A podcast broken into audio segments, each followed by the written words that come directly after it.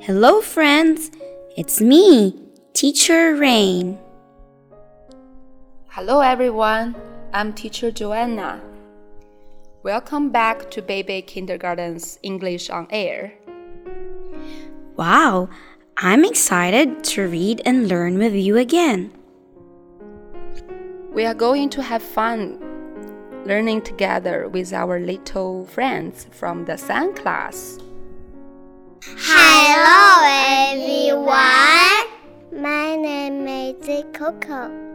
My name is Maxine. My name is Seven. Today, let's read a story together. But before we start, I have a question. What is your favorite fruit?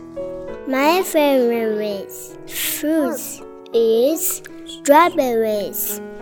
I like mangoes. I love to eat watermelon. Great! Fruits are delicious and healthy. We should eat fruits every day. It's time for storytelling. When we are reading a story, what should we do? We should Open our eyes. Open our ears. Look lovely. and and sit like a pretzel and hands in your lap. All right, we are now ready for story time. The title of the story is The Watermelon Seed by Greg Pizzoli. Look, what animal is this? It's a crocodile. This crocodile likes to eat watermelon. Do you like watermelon too? Crocodile said, I love watermelon. Chomp, chomp, chomp. It's the best. Ever since I was a teeny tiny baby crocodile, it's been my favorite. Chomp, slurp, chomp. I like it for breakfast. I like it for lunch. I like a big salty slab for dinner. And I love it for dessert. I love watermelon. Gulp. Oh, uh oh.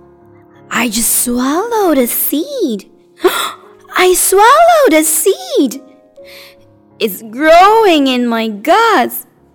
Soon, vines will come out of my ears. My stomach will grow big. My skin will turn pink. I don't want to be in a fruit salad. Somebody, please help me.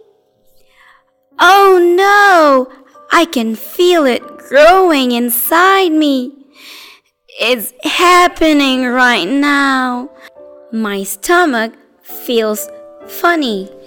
Grumble, grumble. Burp. Oh, excuse me. Here's the seed. Whew, that was too close. No more watermelon for me. Never again. Well, maybe just a teeny tiny bite.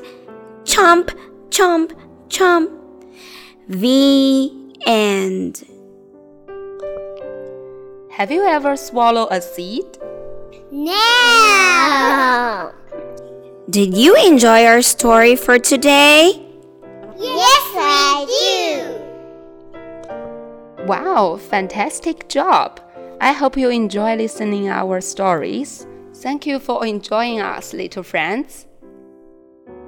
For more story and more fun, till next time.